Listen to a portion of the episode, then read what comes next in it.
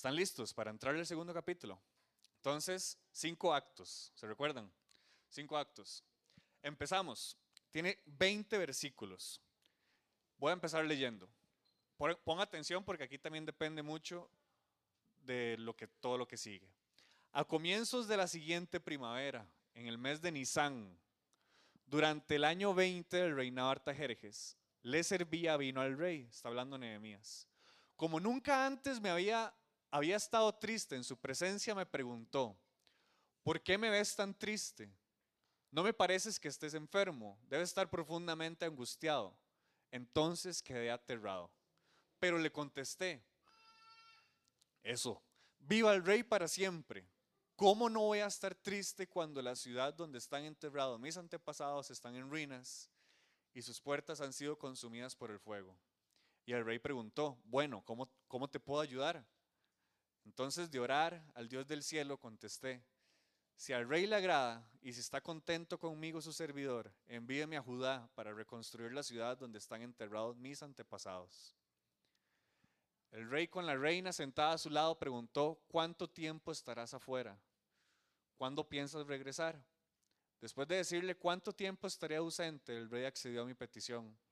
Además le dije al rey, si al rey le agrada, permítame llevar cartas dirigidas a los gobernadores de la provincia al occidente del río Éufrates, indicándoles que me permitan viajar sin peligro por los territorios de camino a Judá.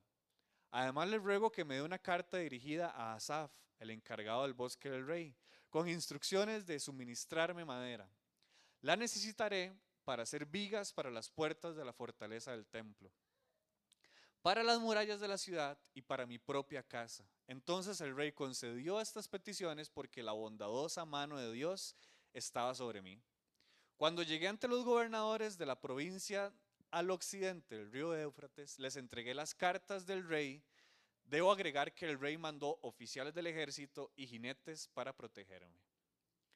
Ahora bien, cuando Zambalat, el oronita, y Tobías, el oficial amonita, se enteraron de mi llegada, se molestaron mucho porque alguien había venido para ayudar al pueblo de Israel.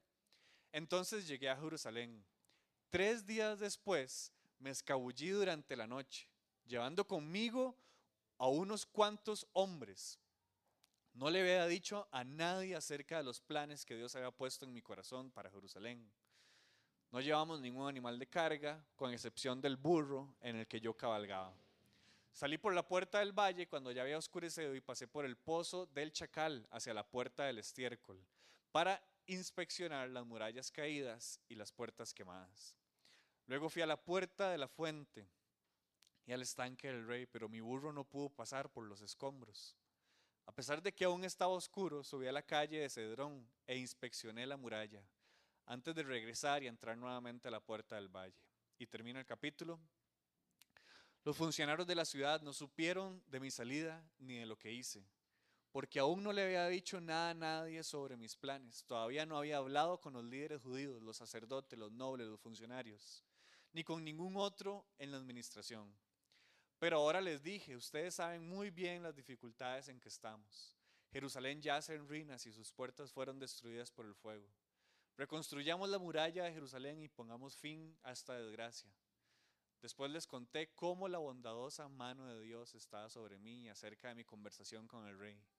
De inmediato contestaron, sí, reconstruyamos la muralla. Así que comenzaron la buena obra. Sin embargo, cuando Zambalat, Tobías y Gesem, el árabe, se enteraron de nuestro plan, se burlaron con desprecio.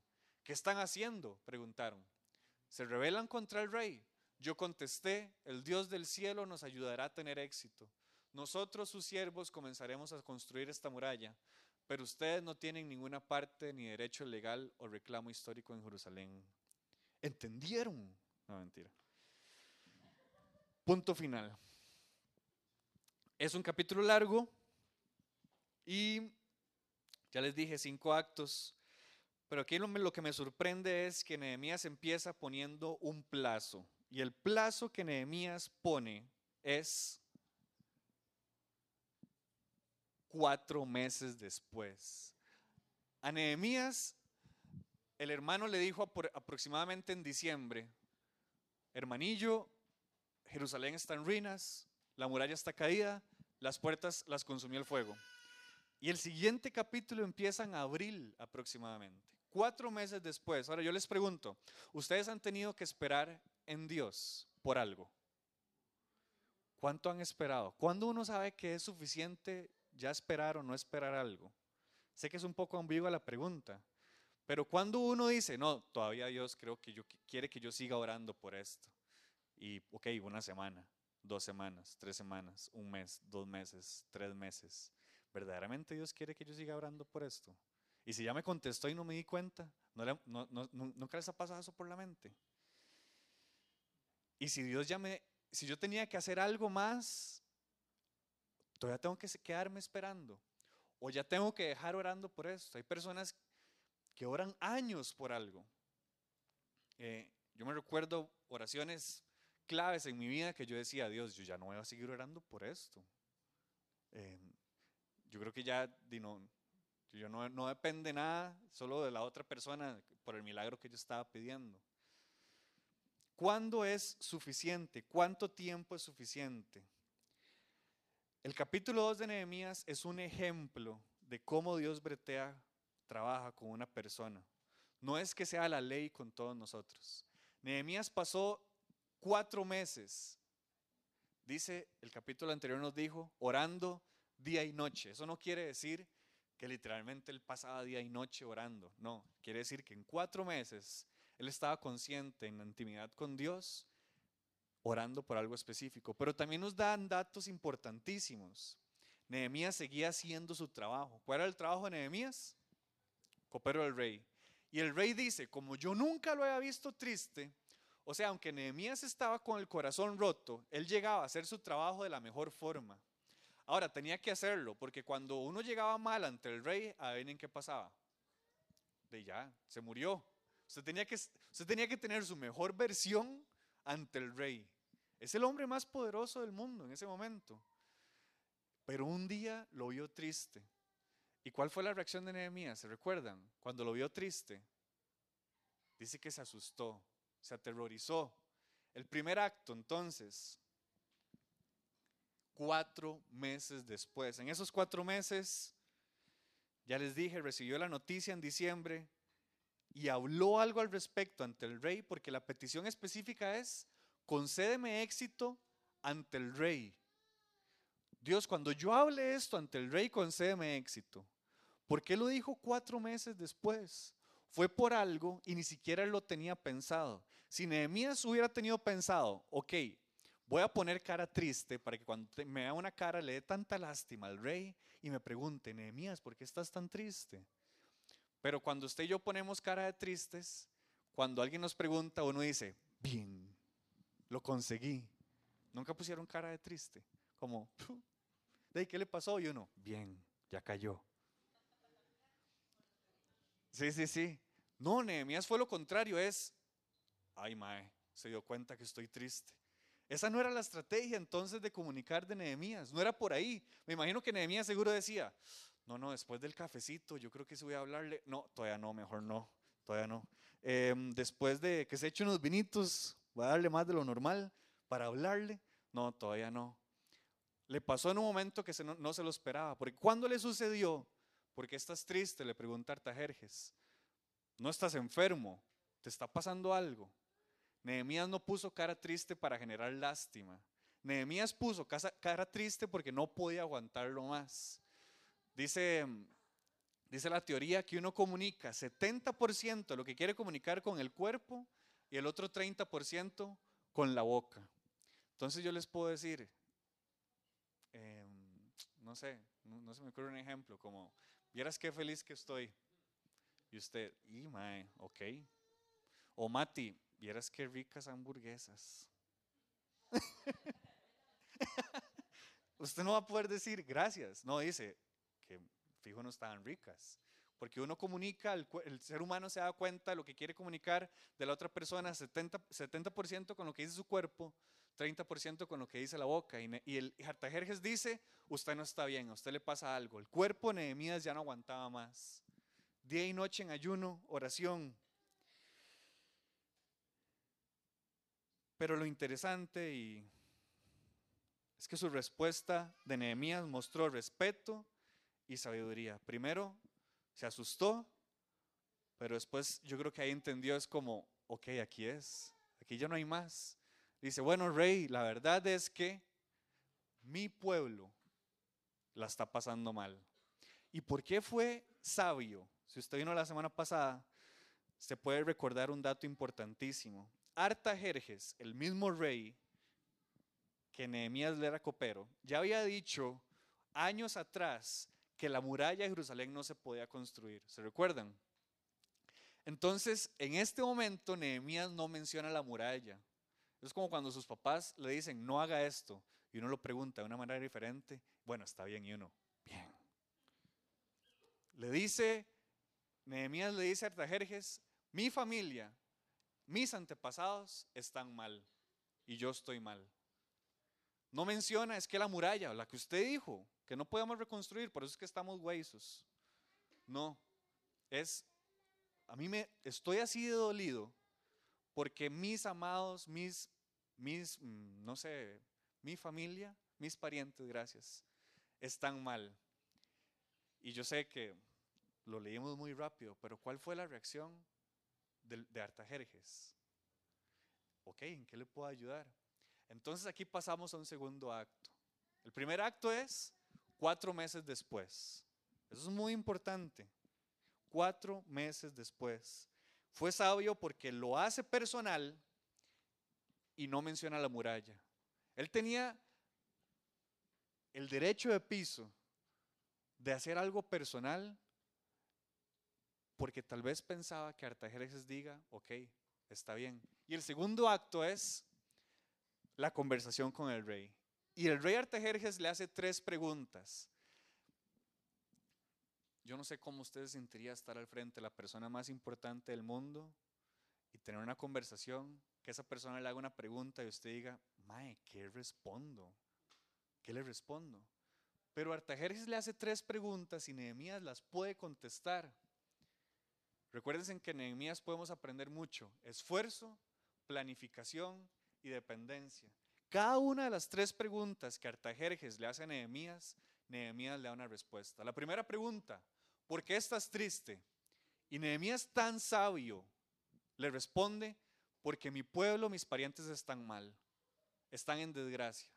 No menciona la muralla, lo hace personal. Es una estrategia, sabio. La segunda pregunta, bueno, ¿en qué te puedo ayudar? Yo le hubiera dicho a Artajerjes, Di no sé, Rey, dígame usted, ¿qué me ofrece? No, no tiene algo ahí.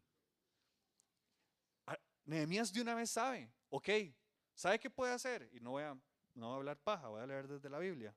Si al rey le agrada y está contento conmigo, su servidor, envíeme a Judá para reconstruir la ciudad donde están enterrados mis antepasados.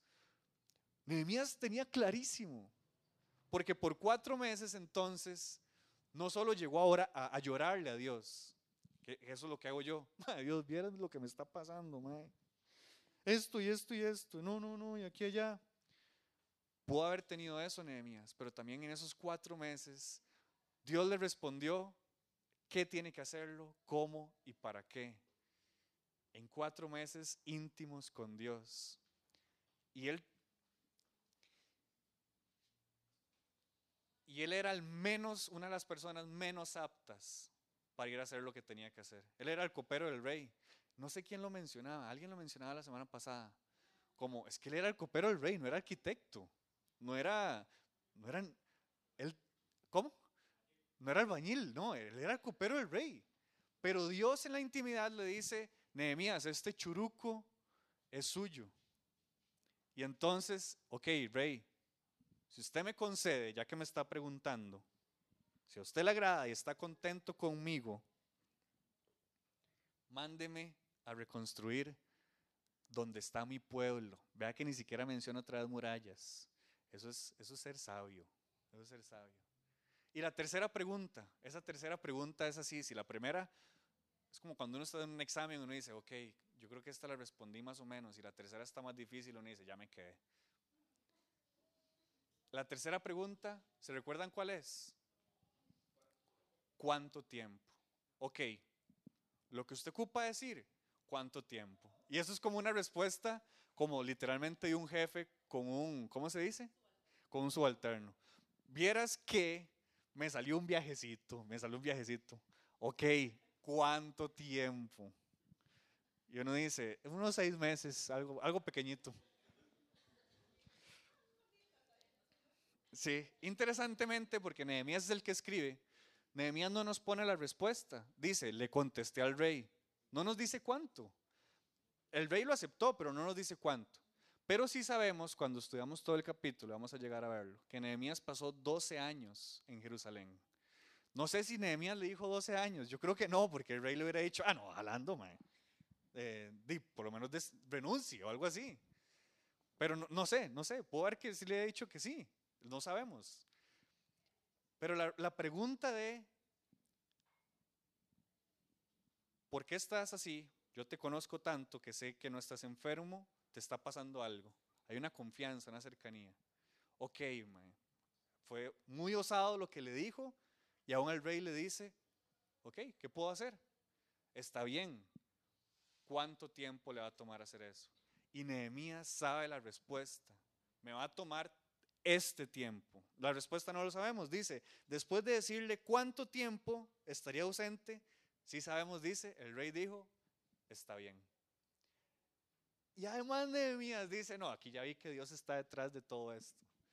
Porque dice, bueno, y ya que usted está de acuerdo con todo esto, es como cuando uno dice, voy de viaje y no tiene unos viáticos por ahí.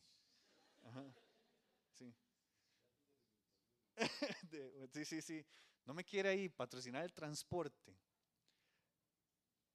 Además de que ya el rey le dice sí, dice, y si a usted ¿Le parece bien, rey? Nehemías lo tenía súper claro. Permítame llevar cartas dirigidas a los gobernadores de la provincia del río, los que están después del río Éufrates, indicándoles que me permitan viajar sin ningún peligro.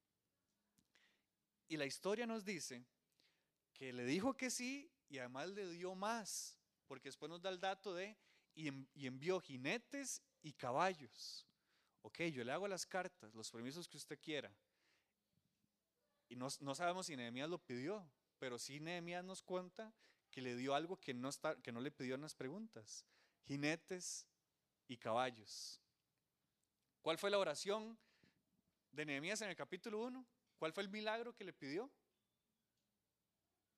Los que vinieron. Concédeme, concédeme el éxito, concédeme gracia ante el rey. Eso es una respuesta totalmente contestada. Pero no fue, ok Dios, yo voy a orar aquí y yo espero que usted haga todo. Yo espero que usted me conteste exactamente como yo le estoy pidiendo. Eso, eso no lo vemos en Nehemías. En Nehemías vemos algo demasiado importante. Nehemías en cuatro meses supo un plan bien pensado, estructurado e inteligente. No dejó de ser arriesgado hacia Dios y hacia, y hacia, y hacia el rey.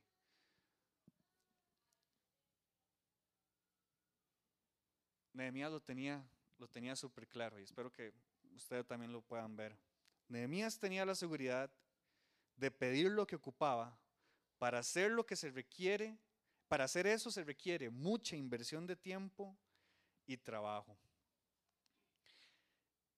Dice aquí, em,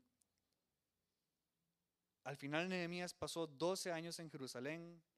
Responder esa pregunta es un ejemplo más de cómo actuar en nuestros tiempos con Dios. Pasamos de la oración a la acción. Además de responderle al rey su pregunta, está confiado en hacerle una petición vital para poder conseguir el éxito de su misión. Y pasamos al tercer acto. El tercer acto de este capítulo es salir. Muchas veces Dios nos dice, Pablo, usted ocupa hacer esto. Usted me, está pidiendo algo, tome. Pero después de que Dios me responde, yo me quedo, digo, Dios, ¿y, ¿y cuándo es que tengo que hacer eso? Ya, ya, ya, ya, ya. Nehemías no espera nada. Nehemías tiene la conversación con el rey y de una vez sale a Jerusalén. Él él no pone trabas, no le pone trabas a Dios, no, no titubea. Eh, no sé si tenía miedo o no, pero se mueve. Cuando nosotros no nos movemos, el miedo nos paraliza. Sale de Jerusalén. Salir de Jerusalén es un milagro, pero también es fruto de su tiempo y la respuesta con Dios. No lo pensó mucho para actuar y salir de su burbuja. Una vez más, Nehemías no tenía que salir de su burbuja. Él tenía un puestazo y arriesga su vida arriesga su condición para responderle a Dios a algo que él entendió, y lo vamos a ver al final del capítulo, que es Dios diciéndole, Nehemías, yo quiero que usted haga esto. Un ejemplo puede ser las personas que han renunciado trabajos que tienen para ir a otros y que dicen, Dios, es que yo tengo esto. Y si aquí no me va tan bien como aquí, Nehemías no lo piensa. Nehemías se manda, es arriesgado, pero es porque es dependiente de Dios, lo tiene claro, que es lo que Dios quiere que haga.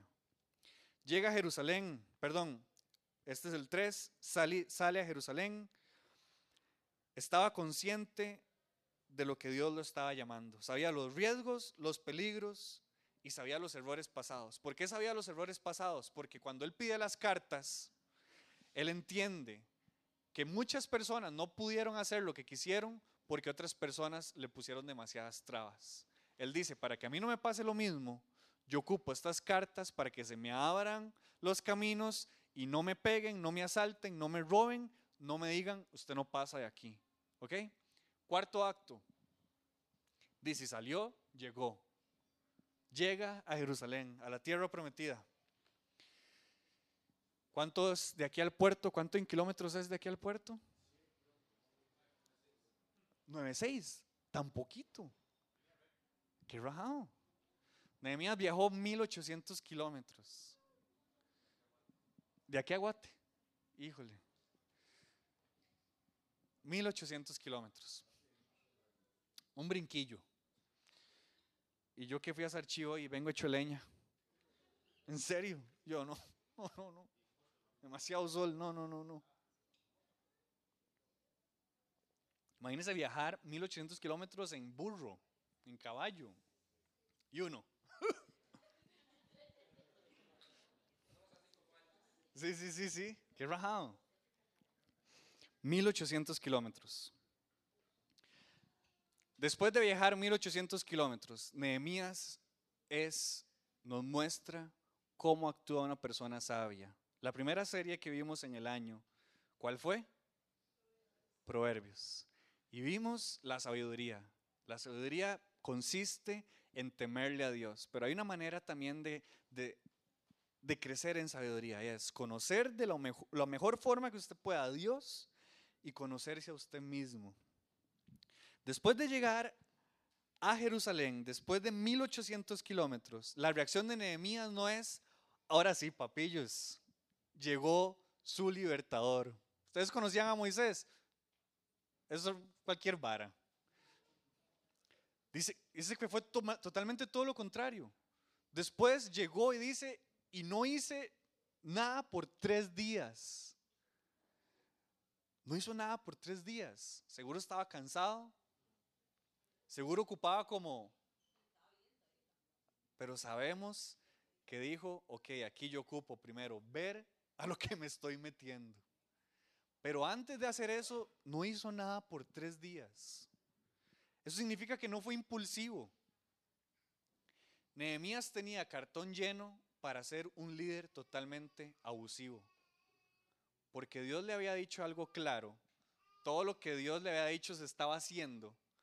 Ok, Dios, concédeme el éxito del rey. Hey, Dios me dio el éxito. Ok, voy con todo. Es como cuando usted está jugando bien fútbol y usted dice, hoy es mi noche Hoy es mi noche, como yo todos los miércoles. No, mentira. Fue totalmente todo lo contrario. Nehemías no fue impulsivo. Esperó tres días. Nehemías tenía el cartón lleno para ser un líder abusivo más en la historia, pero su reacción fue totalmente lo contrario. No habló como un crecido. Perdón, me, asalté un, un spoiler ahí. No fue impulsivo, no fue abusivo, sino más bien que fue ordenado y fue dependiente. Antes de anunciar o hablar, se quiso informar.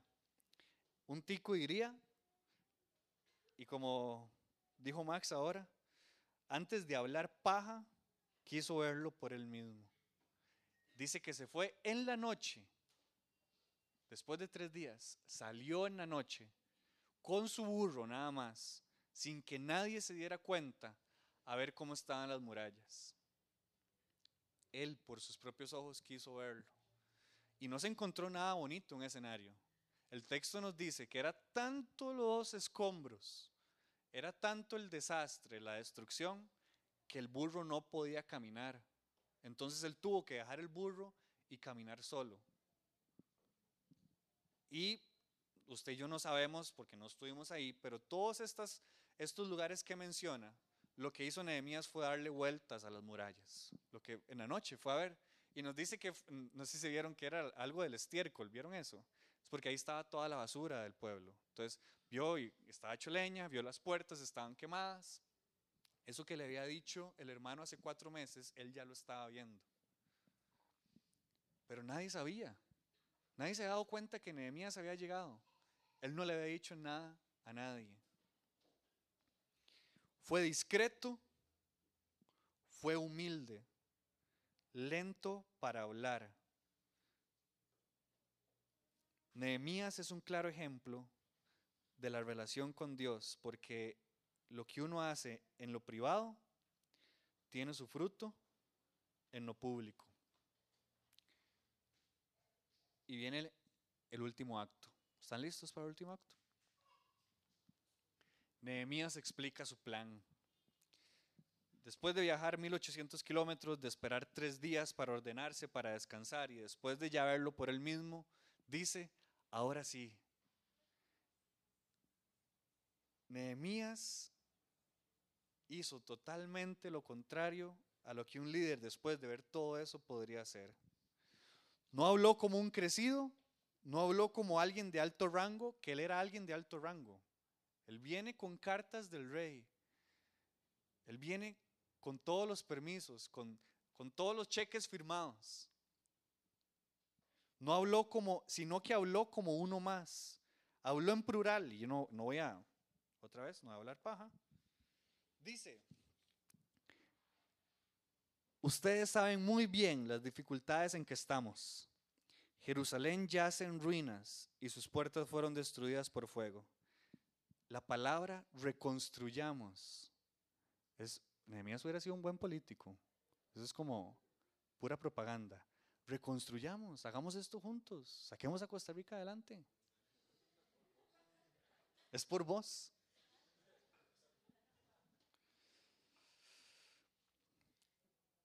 Reconstruyamos. Él, se pone como uno más.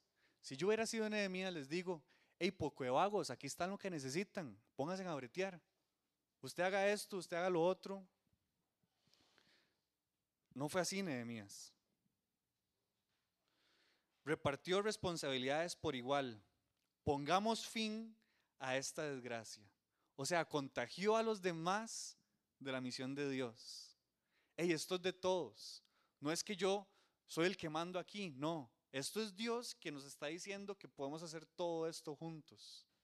Dios ha sido bueno. ¿Y por qué lo sabemos? Porque los retó a trabajar juntos. Y tiene totalmente claro en esta, cuando explica su plan, lo primero es que no fue un líder abusivo. Y después tiene totalmente claro que fue Dios el que le dio el deseo de actuar y fue quien inclinó el corazón del rey. Después les conté cómo la bondadosa mano de Dios estaba sobre mí y acerca de mi conversación con el rey. Se le presenta, perdón, dice, de inmediato contestaron, sí, reconstruyamos la muralla. O sea, los contagió de una bronca que tenía 150 años, donde Artajerjes ya había dicho, nadie me construye la muralla porque para mí sería un problema que ustedes tengan muralla. Llega Nehemías y dice, hey, Dios es bueno, Dios nos dio éxito, Dios quiere que reconstruyamos, reconstruyamos. Y le pasó exactamente lo mismo que le pasó a Esdras años atrás. Cuando intentó reconstruir las murallas, llegaron gente extranjera a burlarse y querer impedir el mismo proceso. Y Nehemías dice, el Dios del cielo nos ayudará a tener éxito. Nosotros, sus siervos, comenzaremos a reconstruir la muralla, pero ustedes no tienen ninguna parte ni derecho legal o reclamo histórico en Jerusalén. Y agarró el micrófono y lo soltó. ¿Está claro? ¿Cómo están? Bien. ¿Sí entendieron el capítulo 2? Porque ahora viene la aplicación. ¿De qué le sirve a usted Nehemías en su vida en el capítulo 2? Y aquí esta es la parte importante. Nada más voy a poner algo que vimos en el capítulo pasado para ya dar por visto una materia. Todo profe. Rayos. vimos que Nehemías pasó de oración a qué? A acción. Vamos a ver en todo el, todo el libro esfuerzo, esfuerzo, em, planificación, planificación, y ya no me cupo la otra, más dependencia. Este capítulo nos enseña dependencia. Este capítulo nos enseña algo más. Pero lo apunto para que usted se recuerde qué fue lo que vimos el capítulo pasado. En este capítulo podemos ver que Dios nos da tres cosas, un propósito, un llamado y una estrategia. Nada más déjeme explicarle lo que quiero decirles con propósito y llamado, porque usted puede decir, ¿es la misma situación? Sí, es lo mismo, pero nada más déjeme explicarle lo que yo pienso.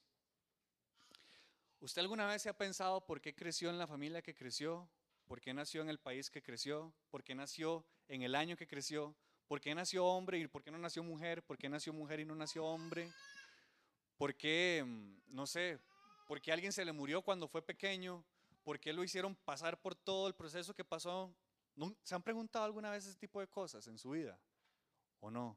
Solo yo tengo preguntas existenciales. Eso se llama existencialismo. ¿Cuál, cuál es el sentido? A mí me encanta eso. Es una rama de la, filosofía eh, que va muy mezclada también con la teología. Em,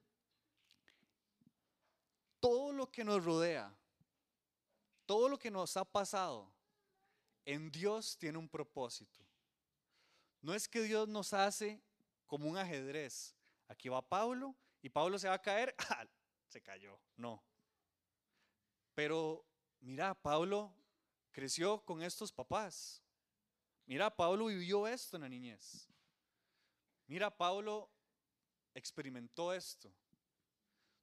Todo eso en el reino y en el Evangelio, dice la misma Biblia que todas las cosas que nos suceden nos ayudan a bien. Dios tiene un propósito con cada una de las cosas que usted haya tenido y esté teniendo. El propósito de Nehemías lo podemos ver clarísimo. Nehemías usa, Dios usa la posición que tiene Nehemías para conseguir el cumplimiento de una promesa. ¿Sí me explico lo que estoy diciendo? Y aquí usted puede estar de acuerdo o no, y eso es entendible. Porque hay personas que dicen, no, es que Dios sí nos usa como ajedrez. Bueno, está bien, está bien. Yo no, yo no creo eso 100%.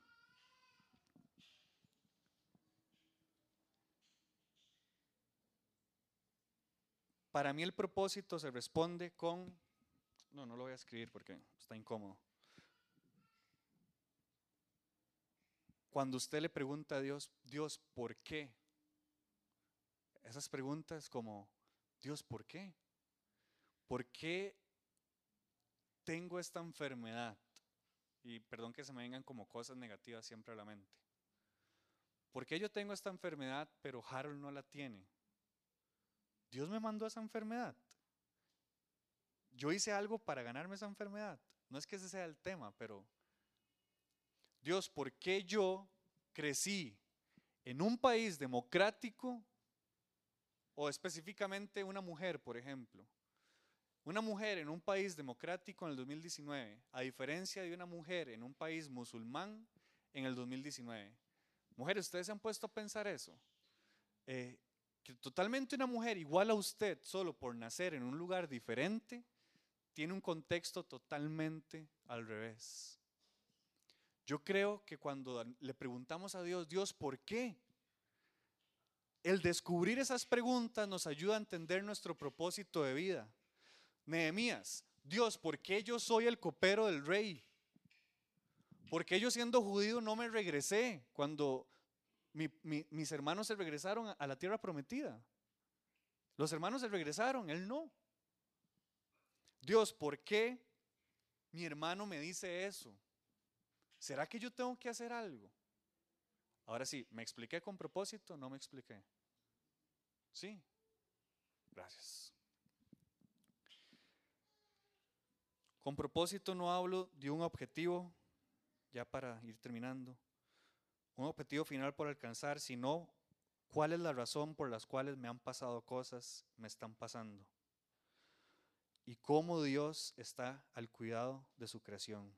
Hay una razón del por qué Nehemías era copero del rey, por qué era judío, por qué no regresó, por qué era dependiente del rey, él era conocedor de las escrituras, él pudo haber sido judío, eh, no regresar y no tener una relación con Dios. No, pero era judío, copero del rey y tenía una relación con Dios. ¿Por qué?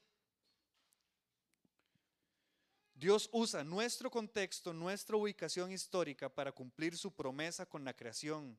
Nada más ocupamos darnos cuenta de dónde venimos, a dónde estamos y hacia dónde Dios nos quiere llevar. Nehemías, Dios, me tienes aquí, me estás diciendo algo, ¿qué quieres que haga? ¿Por qué nací aquí? ¿Qué Dios quiere enseñarme de mi pasado y hacia dónde he llegado? Y después del propósito de preguntarle a Dios por qué, la segunda pregunta que veo que, encuentro en este segundo capítulo es ¿para qué? Dios, ¿por qué soy copero del rey? ¿Por qué no me devolví? ¿Por qué te conozco? Ah, ok. Para hablarle Artajerjes, para ayudarle a mi familia. El llamado. Ya sabemos por qué nos hizo Dios, ahora hay que preguntarle, ¿qué quieres que haga? ¿Qué quieres que haga? Nehemías sabía que desde su posición era posible responderle a Dios con una tarea específica. Ya les dije, Nehemías no era nadie para ir a construir una muralla, él era el copero, no era arquitecto, no era albañil, eh, me, lo imagino todo flaquillo, así como, y nada más hacía esto. Eh, y, lideró una construcción de una muralla de una ciudad. Nehemías pudo haber tomado mil caminos diferentes. Ok, soy el copero del rey, ya sé.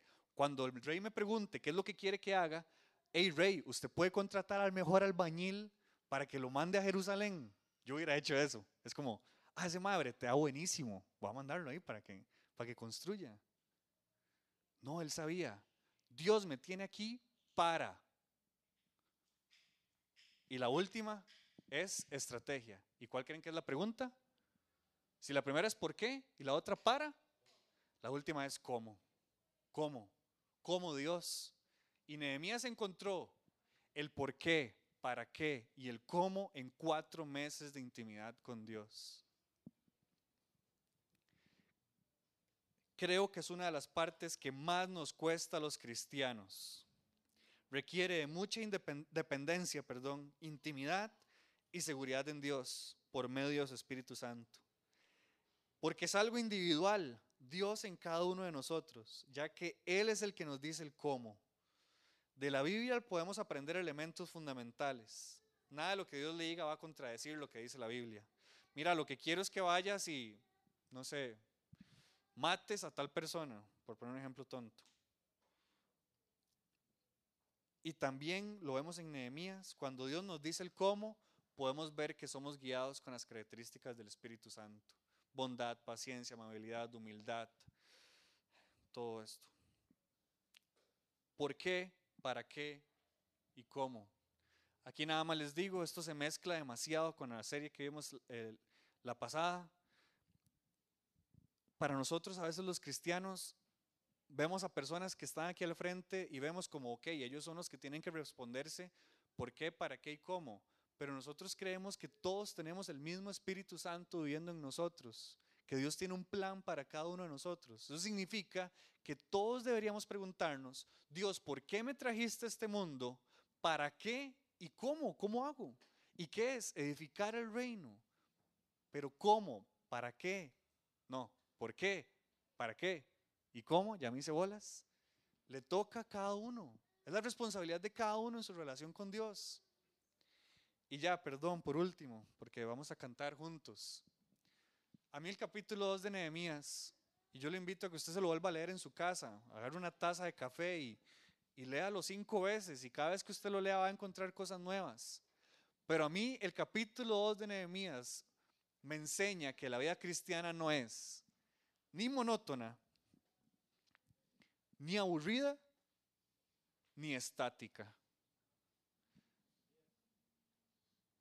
Y si algo las personas adentro y fueron a la iglesia piensan que es la vida con Dios es monótona, aburrida, estática.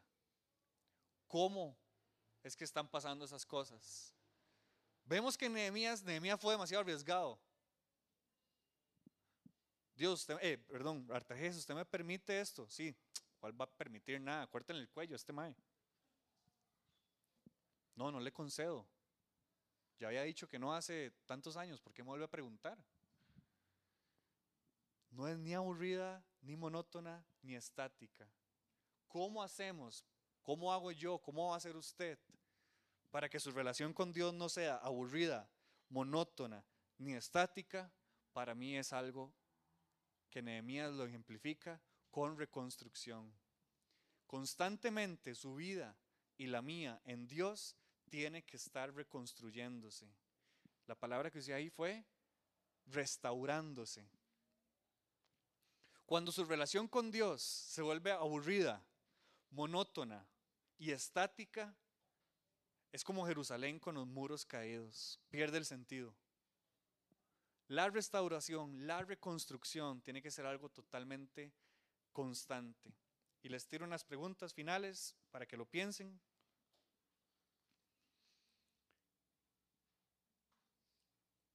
Nehemías pasó con algo en la cabeza cuatro meses, inquieto, orando día y noche por algo. ¿A usted le ha pasado lo mismo este año? ¿Dios le ha hablado algo este año? Si Dios no le ha dicho nada este año, va tirando más a lo aburrido, a lo estático, a lo monótono. ¿Qué me ha inquietado en esta temporada?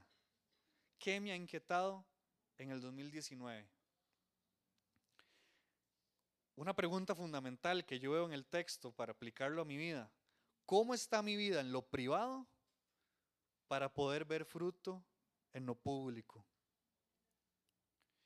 Jesús es un ejemplo que vimos en Jesús. Y cuando oren, vayan a su cuarto. Cuando den una ofrenda, que nadie se dé cuenta. ¿Qué tanto lucho con hacer mis planes o los planes de Dios? Le pregunto a Dios, Dios, ¿qué quieres que haga con mi vida? Quiero que hagas esto. Ok, Dios, pero es que eso no va tanto de la mano con mis planes. ¿Qué hacemos? ¿Los cambio? ¿Los cambias? ¿Tengo seguridad en mi relación con Dios? ¿Tengo claridad? ¿Tengo gozo? ¿Tengo una estrategia para saber qué es lo que tengo que hacer? ¿Cómo? ¿Hay progreso en mi vida? ¿Hay satisfacción? Y las últimas dos. Esta es obvia. Su relación con Dios este año ha sido aburrida, estancada, monótona. Y si es así, ¿qué áreas de su vida, y yo creo que esta es para todos, ocupa restaurar, reconstruir, para poder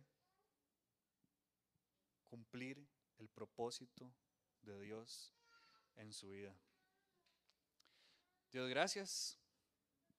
Gracias por una oportunidad más de estudiar libremente tu palabra. Espero que haya sido algo provechoso, algo importante para nuestro espíritu. Y termino con, con esto de si nuestra relación ha sido contigo aburrida, estática, monótona, estancada, ocupamos reconstrucción, ocupamos restauración. En Nehemías vemos totalmente lo contrario. Es una intimidad tan interesante, Dios. Eso no significa que no hay sufrimiento, que no hay pruebas, que no hay dolor, eh, que no hay momentos de miedo cuando el rey le pregunta por qué estás triste, de esfuerzo, viajar 1800 kilómetros.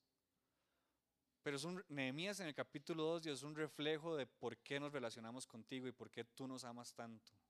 Es que nos quieres tener demasiado cerca contigo. Porfa Jesús, ayúdanos en cada una de nuestras relaciones que tenemos contigo, desde los más viejos hasta los más nuevos, los que están empezando, estamos empezando a caminar. Y,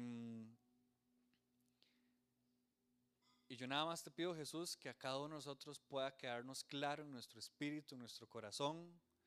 Primero que todos ante ti somos iguales, eso significa que nos trajiste a este mundo con un propósito con un llamado y con una estrategia de cómo alcanzar lo que quieres que hagamos.